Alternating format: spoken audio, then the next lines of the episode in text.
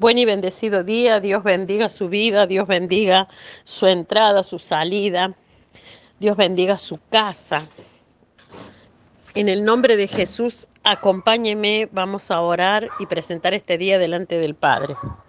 Padre Celestial, Señor, en el nombre glorioso de Jesucristo te presentamos este día, lo declaramos en bendición, declaramos un día en donde tu mano se mueve a nuestro favor donde tu Espíritu Santo adiestra nuestros sentidos y abre nuestros ojos espirituales para ver y tener la visión de tu corazón. En el nombre de Jesús, amén. La palabra de hoy se encuentra en Génesis 3, capítulo 13 y 14, y dice así, entonces Jehová Dios dijo a la mujer, ¿qué es lo que has hecho? Y dijo la mujer, la serpiente me engañó y comí. Y Jehová Dios dijo a la serpiente, por cuanto esto hiciste, maldita serás entre todas las bestias y entre todos los animales del campo. Sobre tu pecho andarás y polvo comerás todos los días de tu vida. Titulé este devocional Un Dios de visión.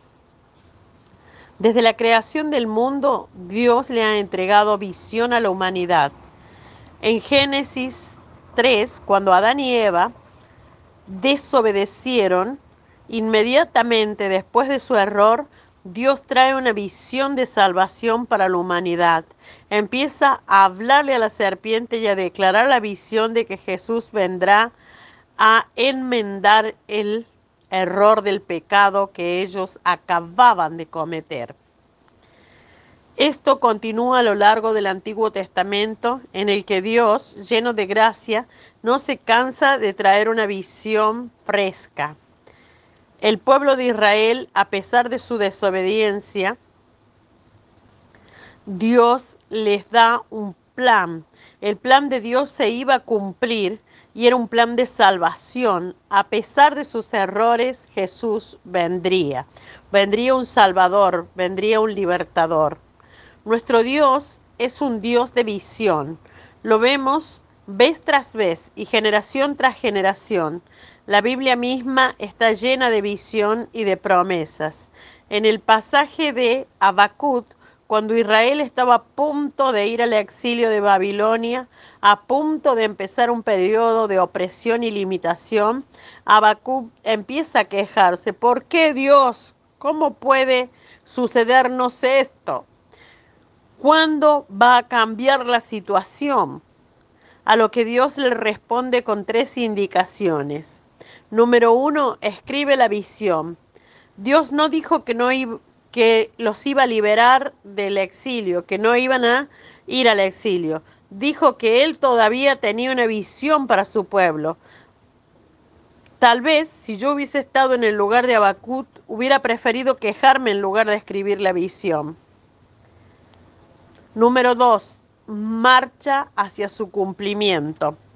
No importa la situación que estemos viviendo, no podemos estancarnos ni echarnos para atrás, sino que como hijos de Dios siempre debemos movernos hacia lo que Dios nos está mostrando a través de la visión.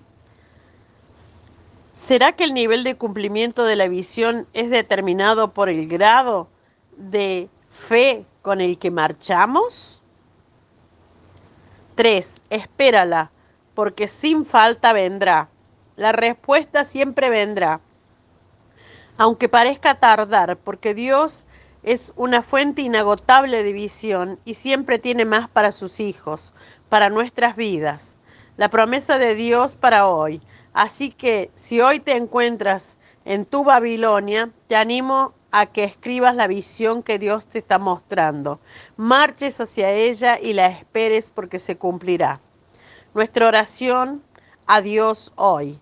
Padre Celestial, esperamos en ti y nos afirmamos sobre toda palabra soltada y la declaramos palabra sustancia que hace posible lo imposible y nos da la capacidad de ver y conquistar lo que tú ves. Gracias por la visión de la casa.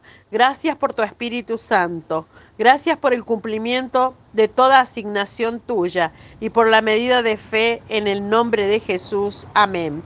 Te bendigo, te declaro en la visión del Todopoderoso. Declaro que tus ojos espirituales se abren y que tú escribes la visión, persigues la visión, marchas por ella y que la visión se cumple en tu vida. En el nombre de Jesucristo. Amén. Hasta mañana.